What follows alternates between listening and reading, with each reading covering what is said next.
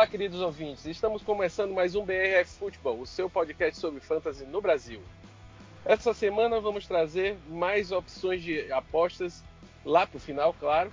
Temos ainda os destaques da semana. Temos um convidado bastante especial que eu vou apresentar logo depois dessa chamada. Fiquem com a gente.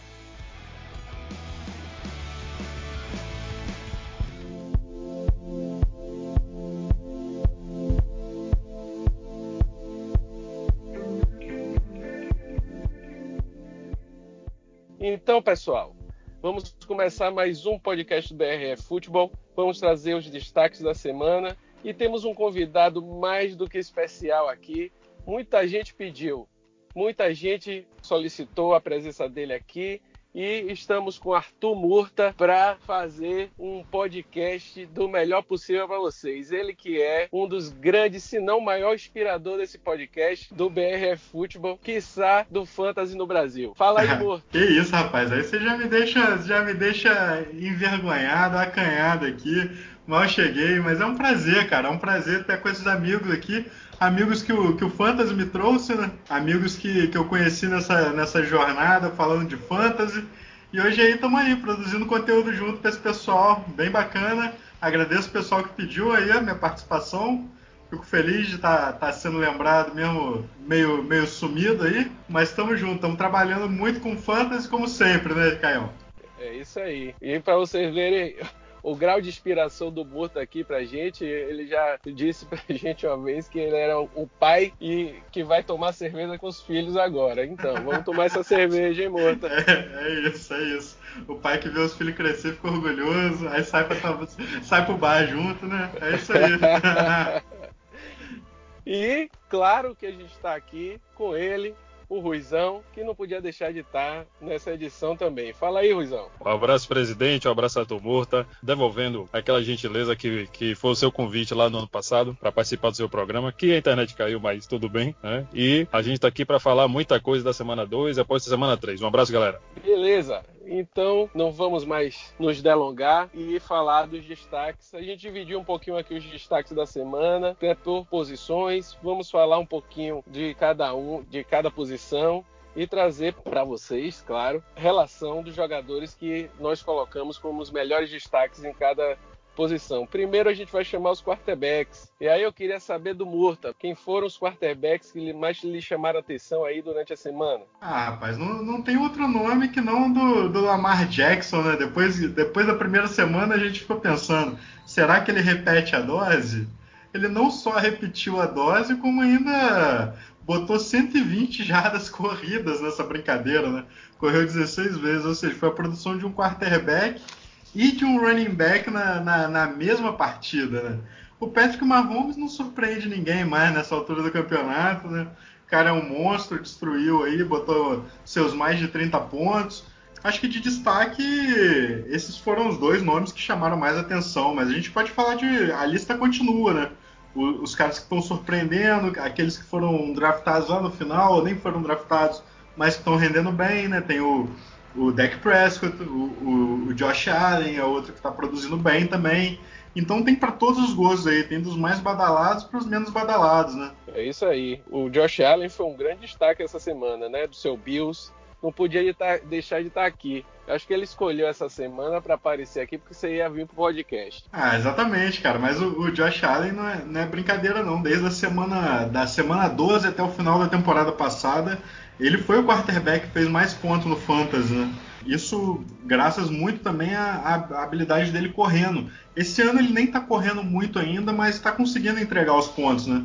Anotou seus touchdowns corridos, mas ainda não está correndo com tanto volume que corria ano passado. Então, assim, é um nome que eu já estava de olho nele, não só por acompanhar pelo Bills, né? Mas como a gente tem um radar de fantasy, né, o radar para fantasy, a gente gosta do, dos quarterbacks que tem aquela capacidade de sair correndo também, né? No Fantasy é sempre aquele, aquele adicional. E o, o, Josh Allen ele tem esse potencial, né? O, o piso dele fica bem mais alto pela, justamente pela capacidade de correr. Beleza. Um dos quarterbacks que também foi draftado lá embaixo foi o Jimmy Garoppolo, né? Queria saber do Ruizão aí. Rui, o que, é que você acha do Jimmy Garoppolo essa semana? É uma boa opção? Como é que foi ele? O Jimmy Garoppolo ele jogou muito bem, Mas o grande destaque foi o jogo corrido, né? Os três running backs principais, o, o Mostert, o Breda e o Jeff Wilson, botaram para quebrar. Agora, o Jimmy G, ele vai se entrosando cada vez mais com seus recebedores, nesse que provavelmente deve ser o seu primeiro ano completo, se o joelho permitir, e ele é sim uma boa opção para as ligas onde ele não foi draftado e para a continuidade dessa temporada. Beleza. Passando para os running backs, o comitê lá de São Francisco foi uma boa, né? Fizeram um rodízio aí entre o Brida, o Mostert e o Wilson e todo mundo se destacou. Até mais os outros dois, que não Brida, se destacaram um pouquinho mais essa semana. Quem foram os, os running backs aí, Murta, que você está feliz de ter colocado nos seus times essa semana? Cara, o Mostert me ajudou a, a ganhar uma partida aí essa semana. Já, já tô chamando ele de Captain Mustard com o candelabro na, na biblioteca. É, é, meu amigo. Ele, ele, me ajudou legal mesmo. E eu só achei que esse Wilson aí que ele entrou de, entrou de furão na festa, né? Roubou dois touchdowns aí que poderiam ter ido pro Monster também ou até pro próprio Brida, né? Ele eu acho que é um, é um número fora dessa equação. Mas não sei se, se vai ser muito constante essa participação dele, não. Acho que ele vai ficar mais de de goal line back mesmo, mas eu acho que tanto o Brida quanto o Monster tem um, o potencial de ajudar muita gente, né? Eu acho que essa semana também de running back, eu acho que pela. Talvez seja. A gente vai entrar na questão do volume mais tarde, né? Mas eu acho que alguns nomes que estão se destacando, não por estarem brilhando mas por estar recebendo uma grande quantidade de carregadas, né, e que também não são para todas as ligas, mas que podem ajudar muito nas ligas maiores, é o Frank Gore e o Carlos Hyde, né? São dois nomes que eu acho que se destacaram não pela, pela pontuação final deles, não tanto por isso, mas mais pela utilização mesmo nos seus times que estão sendo os principais running backs assim em termos de volume, né, quantidade de carregadas. Isso você falou do Frank Gore, o que, é que você acha do, do, valor de fantasy dele? Você colocaria ele com que valor de fantasy agora? Né? Parece que o Singletary teve alguma lesão, não sei se sim, vai ficar afastado. Então... É, aparentemente é no músculo posterior da coxa do Singletary, isso é uma lesão que demora algumas semanas com aquele risco de reagravar se não recuperar direito, né? Então é uma, uma lesão meio chatinha. Então o Frank Gore, nos próximos jogos, ele vai ser o, o principal carregador mas ele já vinha sendo, né? Nos últimos jogos também, por mais que o Singletary viesse se destacando, ele vinha se destacando encostando muito menos na bola do que o Gore, né? Então não sei se isso vai necessariamente mudar muito do papel do Gore. Eu acho que quem, quem tem mais a ganhar com a saída do Singletary é o TJ Eldon, que ele sim vai entrar como o running back para dar um descanso pro Gore, vai receber uns passes e tudo mais. Eu acho que o Eldon em ligas maiores, em ligas com ponto por recepção especialmente, eu acho que ele vai ter um valor legal aí nessa, nessas próximas semanas. Especialmente essa semana, né? Para ser mais sincero, que na outra já é o jogo contra o, contra o Patriots que eu não recomendaria tanto. Mas essa semana contra o Bengals, o Bengals está sendo uma mãe para running back. Então acho que os running backs do Bills podem ser apostas aí em ligas maiores, especialmente. Outros running backs que destacaram aí foi o Dalvin Cook, parece estar tá tomando um rumo de running back 1 aí, de valor de fantasy. O Aaron Jones desencantou, né? Primeiro jogo ele foi uma decepção, né? E o Austin Eckler está mantendo aquela pontuação de running back 1 também. O Eckler, se não voltar aí o Melvin Gordon, eu acho que vai ter um bom valor, né? Você acha o que, Rui? O, o, time do Chargers sabe jogar muito bem no ataque, né? tanto o jogo aéreo quanto o jogo corrido e o Melvin Gordon definitivamente não está fazendo falta. Então acredito que o, o Chargers não está preocupado em fazer o Melvin Gordon voltar e o Austin Eckler está mostrando muita versatilidade e muita eficiência também, né? Ele está atuando bem nas duas frentes quando não faz um touchdown corrido, faz um touchdown de recepção e a tendência é que ele mantenha essa produção pelo resto do ano. Estou bastante confiante no Eckler. Beleza, um outro running back que parece ter desencantado pelo menos um pouquinho foi o David Montgomery. O que é que você acha do David Montgomery, Arthur? O que é que você acha que ele vai produzir aí a partir de agora? É, o David Montgomery, o problema dele para mim é que ele tá agarrado nesse, nesse ataque do Bears, né? Que é difícil esperar muita produção. É difícil imaginar esse time do Bears ganhando os jogos por muito e, e forçando a corrida ali no Montgomery. Até porque o forte dele é mais a corrida mesmo, né? É tanto um, running back para receber muito espaço, pelo menos não vem sendo tão utilizado assim. Para receber tem mais o Tariq Cole, então acho que ele tem um teto um pouco limitado. apesar de ser um cara que eu gostava muito vindo, vindo no, nos drafts de fantasy, né? Imaginava ele rendendo mais, mas eu imaginava uma produção maior do ataque como um todo. Eu acho que é um bom, é um bom nome para se ter no banco. Não, eu não, não é um cara que eu estou muito confiante para botar ele para jogar por enquanto. Mas eu acho que tendo ele no banco é um cara que ainda tende a evoluir. E se, o, se o ataque do Bears evoluir como um todo, melhor ainda, né? Partindo um pouco para os wide receivers, o que é que foi, o que é que foi não, o que é que vem sendo esse ataque do Kansas City Chiefs, né? Um rodízio de wide receivers produzindo bastante. Eu acho que quem botou o semióticos essa semana deve ter ficado um pouquinho triste, mas o DeMarcus Robinson foi o maior pontuador da posição, fazendo mais de 35 pontos em PPR, pegou aos 29 pontos em ligas standard e está muito livre nas waiver wires. Né? Eu acho que vai ser um do o nome preferido da waiver wire. Você concorda, Rui? Eu concordo. Apesar de que o Tiagão já deu outros nomes, né? Incluiu o Nicole Hardman, mas é aquela coisa. Eu estou enxergando o receiving core do Kansas City Chiefs, como eu sempre enxerguei o backfield dos Patriots. Com a saída do Tyreek Hill, você não tem destino certo da bola para Patrick Mahomes, porque ele joga a bola onde ele quiser. Agora, vale a pena apostar no corpo de recebedores, sem dúvida. Se você estiver precisando de um wide receiver 3, de um flex, é claro que você vai procurar o Robinson, vai procurar o Michael Hardman, porque a bola vai chegar neles, além do Kelsey, obviamente. Tem o, o Mahomes, ele, ele, é uma vaca leiteira com as 20 tetas, né? Que ele, ele alimenta todo mundo, é impressionante. Eu, eu, acho assim, se você for comparar do primeiro para o segundo jogo, que teve a mudança, a saída do Tyreek Hill. O Hardman, ele é um cara que ele, ele, ele manteve a mesma quantidade de snaps do jogo para o outro.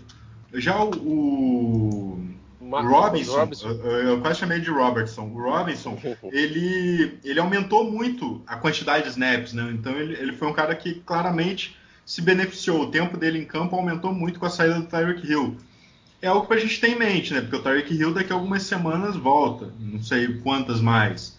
Então, será que o Hardman realmente é aquele cara do slot, é o terceiro wide receiver, que está com aquela posição fixa?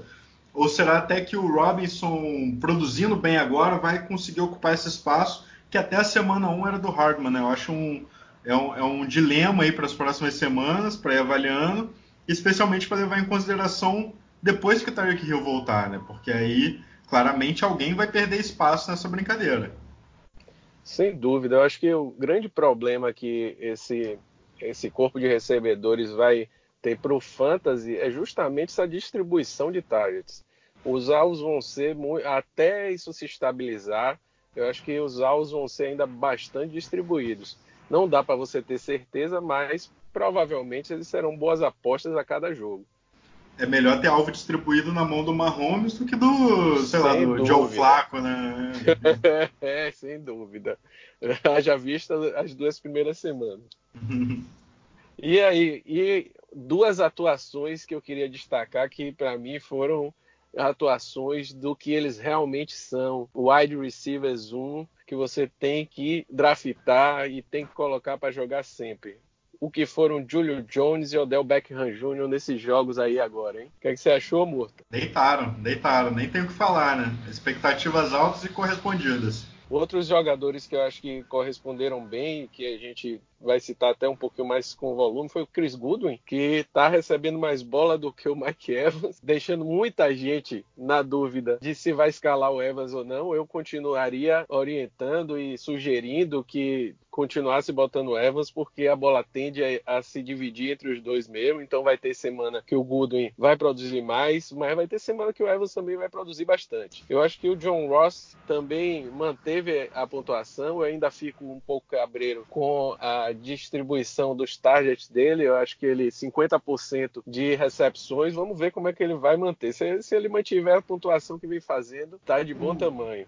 É, eu, não, eu não me empolgo muito com isso não, Caio. Até porque daqui a pouco é. tem o AJ Green voltando também, né? Aí já também tem o AJ acho. Green, Tyler Boyd, é o Andy Dalton, não é, não é o Patrick Mahomes distribuindo bola, né? Assim, por mais que o Andy Dalton esteja jogando bem, me leva mal, mas assim, é uma a quantidade de jardas e touchdowns é reduzida, né, para tanto wide receiver. É, enquanto o AJ Green estiver fora, eu acho que o John Ross vai ficar à frente até do Tyler Boyd, pelo que vem se apresentando. Mas e, e ele vai ter algum valor agora no início. Mas AJ Green voltando, realmente, o problema é quando a AJ Green vai voltar, né? Porque ele já tem um histórico de lesão é. grande É, ele tá lá nos meus times, não, ó, só esperando engatilhado. É. Expectativa é semana 4, mas vamos ver como é que prossegue. Uma boa atuação também que eu queria destacar, duas na verdade, Cooper Cup e do Matt Kelf.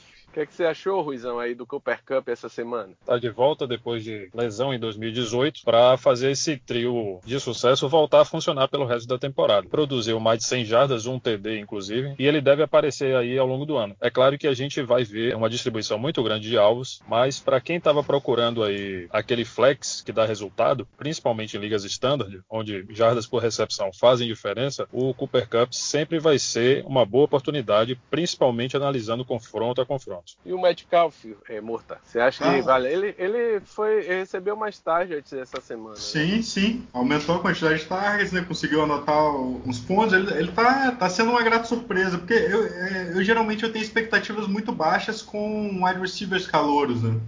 Mas, enfim, tanto o Metcalf quanto o Marquis Good, o Marquis Good, olha só, o Marquis Brown quanto até o Terry McLaurin do, do Washington Redskins, né? Outro calor que, que merece destaque, que também aumentou a quantidade de targets essa semana, continuou nas cinco recepções, mas tinha tido sete na primeira, foram nove agora.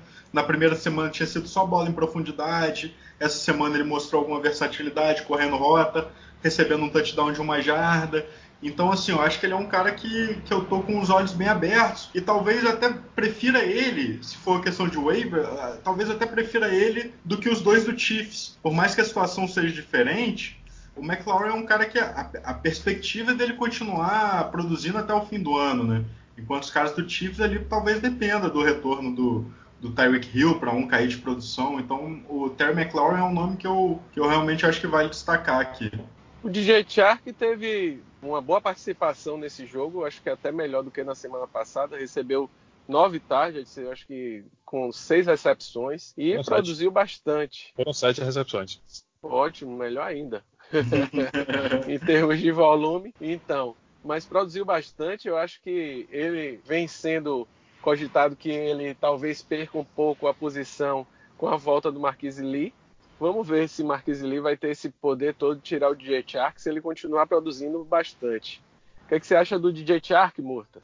Eu acho que tem, tem um fenômeno legal para falar aí, né? Porque além do Marquis Lee, o Didi Westbrook era o wide receiver badalado do Jaguars, né? Aí passa a primeira semana pro Foles machucar e entra o reserva, e o reserva já tá com a conexão boa com o Shark.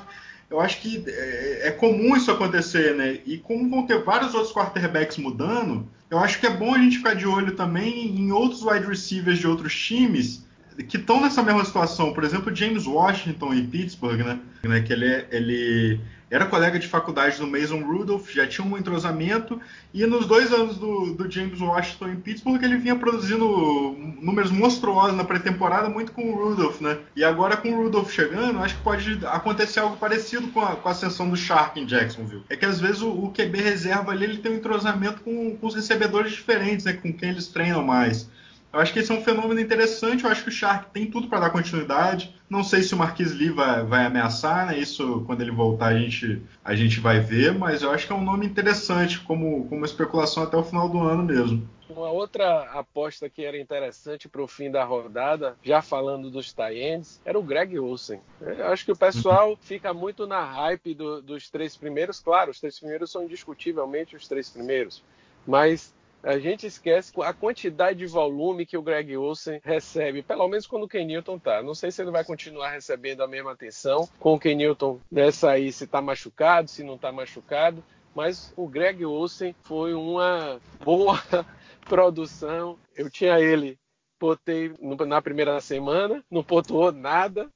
Eu boto ele no, no banco na segunda, olha aí. Fantasia essa maravilha. Mas olha só, o que é importante saber do, do volume, né?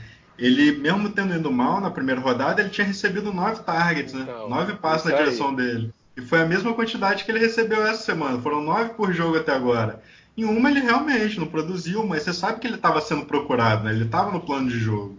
Essa semana rendeu pro lado dele. Né? É, é, o volume mostra como, mais ainda como o volume é importante, né? Porque é um jogador que você pode apostar porque ele vai receber bola, ele vai receber bola em direção dele. E pela qualidade, a gente pode esperar que ele receba e produza, né? E é tudo que a gente pode pedir de Tyrande, né? Uma posição tão, tão difícil, né? Às vezes você fica dependendo de um touchdown aqui e ali.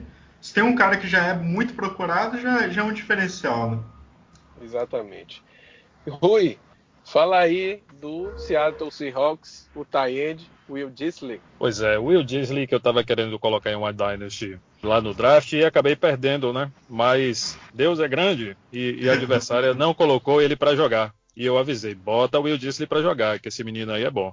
Ele se destacou em duas semanas no ano passado, se machucou, perdeu o resto da temporada, e agora ele voltou e vai deixar o Nick Vanette na poeira. Pode pegar o Will Disley aí, que é garantido. Tem mais alguém no Staend que você queira destacar, amor? Cara, não ser bem sincero, não. Eu dei uma olhada bem forte. Tanto que o destaque maior que eu separei aqui tinha sido Greg Olsen e, que nem está disponível em tantas ligas assim, né? Em 61% da, das ligas ele está, pelo menos do Yahoo, que eu tomei de, de padrão de comparação aqui, ele está tomado, né? Então é uma, não, não tá muito fácil para Tyrands, não, principalmente pensando na corrida ao longo da temporada. Né? É verdade. Dois nomes que eu coloquei aqui a mais, só para citar, Mark Andrews manteve uma boa produção, mas isso está dependendo dessa variação lá do ataque. Eu ainda não estou confiando nele tão plenamente. E o Tyler Eifert fez um touchdown, né? Só vive machucado, bora ver se ele fica saudável. O Rui gosta muito dele. É, porque ele se machuca. deve ser, deve ser por isso, Rui. Eu sou, sou a zica em pessoa. Agora me digam aí, quantos times perderam essa semana por causa da defesa do Patriots? E pessoal, o Patriots jogou contra o Miami.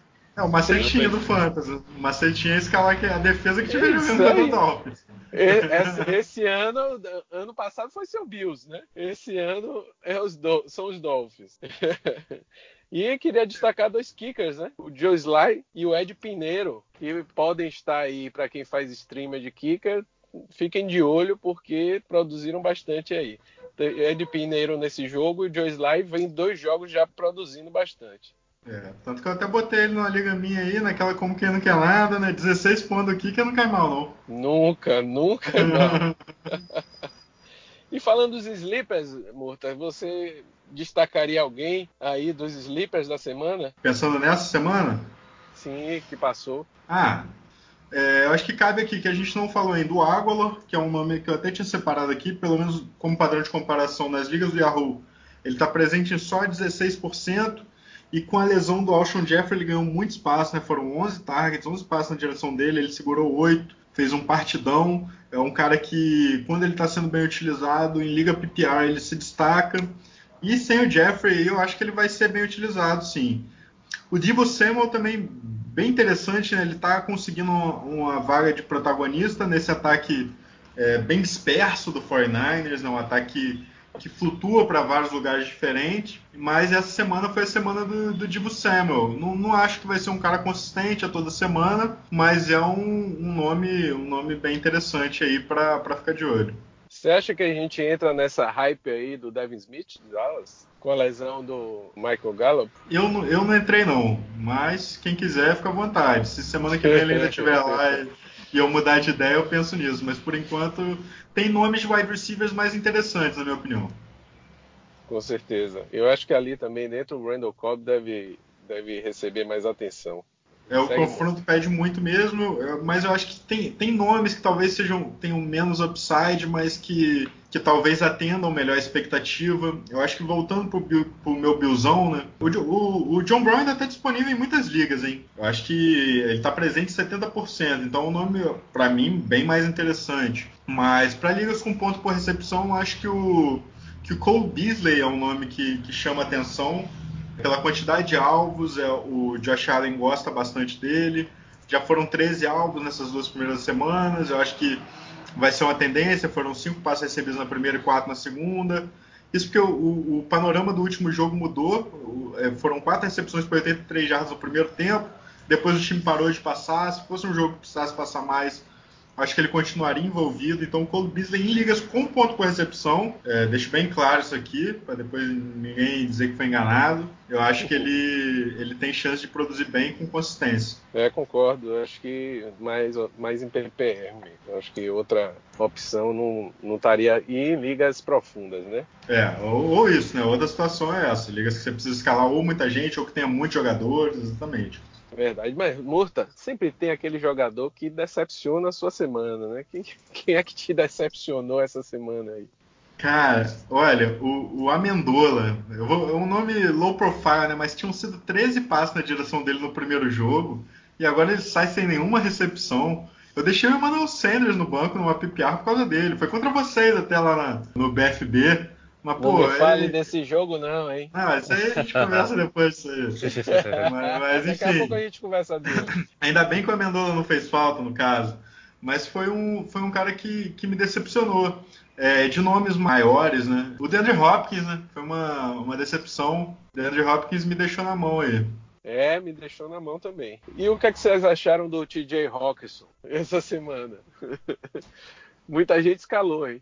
É, eu, não, eu não entro na hype de Tyrande calor, nem, nem que me paguem, cara. Não, não é uma semana produzindo bem que vai me fazer mudar de ideia. Então, eu não tinha ido muito na hype dele, não. Mas não sei, quem draftou ele tá com expectativa deve ter ficado frustrado, né? Porque a primeira semana realmente parecia que ele ia ser o, o big deal ali, mas é, acho que Tyrande calor é complicado. A moral da história para mim é essa. Eu acho que um jogo, principalmente o primeiro da temporada, é muito difícil para a gente dar solidez àquele jogador, né? Eu prefiro olhar assim, pelo menos os quatro primeiros jogos, ou então a movimentação a partir daí para confiar em alguém, mas tá de calouro, também tô fora, viu, amor? Tamo junto.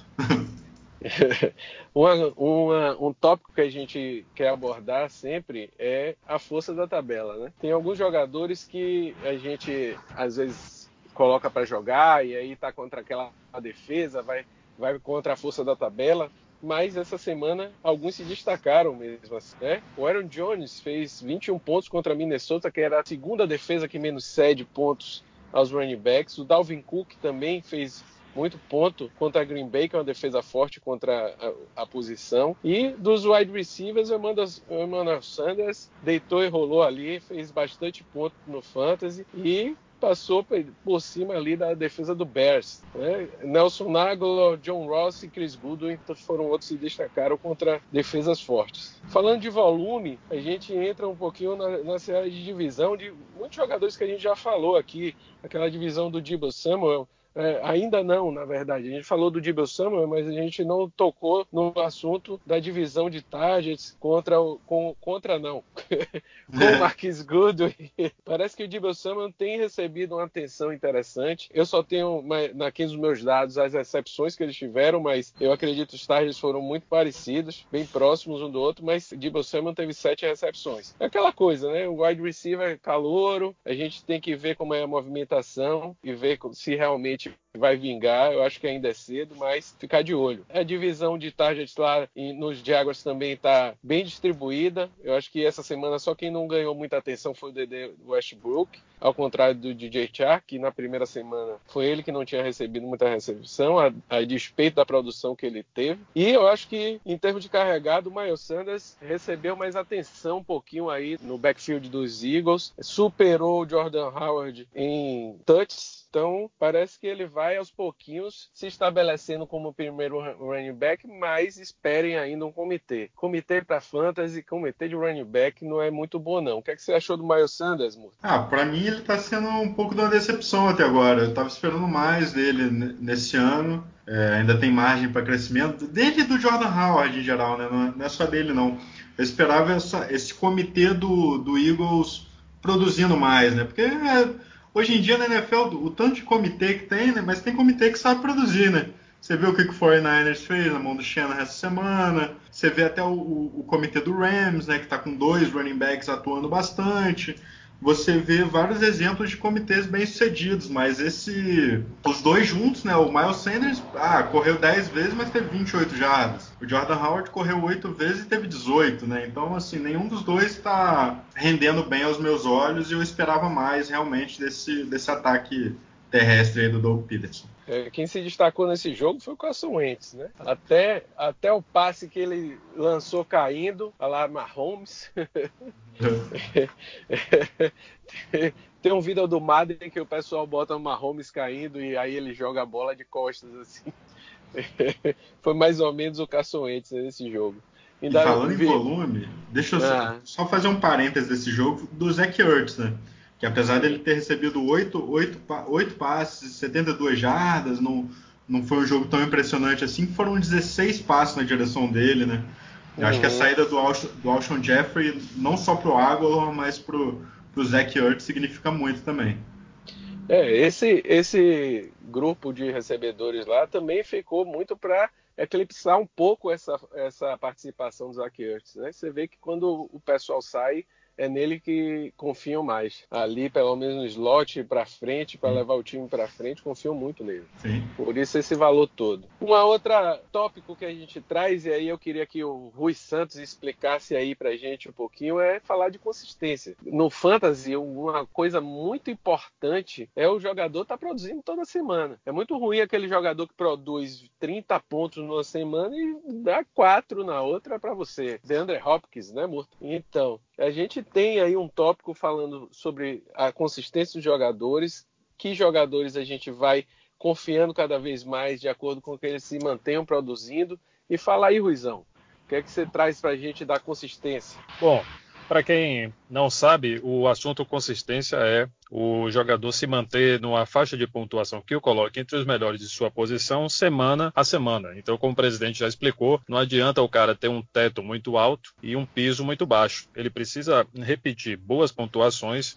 de modo que ele seja um titular constante no seu time. E nessa seara, a gente vai acompanhar toda semana os times ideais, para que a gente trace um perfil de quais jogadores são os melhores, que vêm sendo os melhores ao longo da temporada. E nessa semana em particular, eu destaco os três principais times ideais em pontuação standard, voltado para uma liga de 12 times, que vai ser a nossa referência ao longo dessa temporada. Então, o primeiro time seria formado, sendo um time de um quarterback, dois running backs, dois wide receivers e um tight end. O primeiro time seria com Patrick Mahomes, com os running backs Dalvin Cook e Raheem Mostert, do São Francisco, os wide receivers DeMarcus Robinson, do Kansas City, e Julio Jones, do Atlanta Falcons, e o Tyrant seria o Mark Andrews, que mais uma vez voltou a pontuar bastante. E vem traçando um perfil de consistência para essa temporada na posição. Um ativo muito interessante para quem conseguiu ele no seu time cedo. O segundo time ideal seria formado pelo Lamar Jackson de quarterback, pelo Aaron Jones e Saquon Barkley de running backs. O Saquon Barkley é um desses destaques de consistência. Os wide receivers seriam o Chris Godwin do Tampa Bay e o Odell Beckham Jr. do Cleveland Browns. E o Tyrant seria o Will Disley, que começa a aparecer e se destacar. E fiquem de olho nele, porque ele é uma aposta que eu estou acreditando bastante esse ano. E o terceiro time ideal seria formado pelo Dak Prescott na posição de quarterback, com seu companheiro Ezekiel Elliott, running back, o Austin Eckler, running back do Los Angeles Chargers. Os wide receivers seriam Kenny Golladay, do Detroit Lions, e John Ross, do Cincinnati Bengals. E o Tyrande seria o nosso lendário Travis Kelce. É, a gente vê aí três times completamente viáveis em se falando de draft, primeiras semanas de waiver. O que, é que você acha, amor? É, acho interessante, né? É, poucas semanas ainda, mas eu acho que isso vai ser um trabalho bem legal para a gente conferir no, até no final do ano. Né?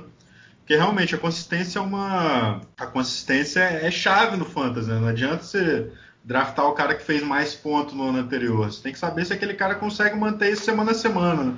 Não ganha o fantasy quem tem mais pontos no final do ano, né? Ganha quem ganha mais jogos ali para chegar nos playoffs e aí sim ganhar os jogos, os jogos derradeiros, né? Então acho é, é um trabalho bem interessante mesmo esse de medir a consistência. É, a gente tenta medir a consistência, é claro que é muito difícil você medir a consistência de forma daqui para frente, né? Que a gente chama de forma prospectiva. É mais fácil a gente manter que a gente estuda muito da consistência dos anos anteriores, pelo menos os três últimos anos, a gente vai tendo essa pontuação dos jogadores, o quanto eles se mantiveram, quantos jogos eles se mantiveram ali naquelas posições de maior pontuação, para saber se eles realmente podem te trazer consistência ou não. Consistência é uma chave. Fantasy com, sem consistência não vale a pena porque você vai ter um time que produz 170 pontos no, no, numa semana e 50 na outra. É isso, galera. Estamos chegando ao fim dos destaques do BRF Futebol para essa semana 2 que passou. Não saiam daí. A gente tem um programa sobre as apostas. O Murta não vai embora, está aqui com a gente, viu? Eu vou dar um grande abraço para ele agora, que um abraço é sempre bom do amigo, né, Murta? Ô, oh, tamo aí. Um abraço aí, nesse calor do Rio Salvador, né? É, tá suado mesmo. Valeu, Murta. Valeu, grande abraço, cara. Grande abraço, Rui. Tamo junto, rapaziada. Valeu, Ruizão. Valeu, presidente. Um abraço para você, um abraço para todo mundo e até a próxima. Um abraço.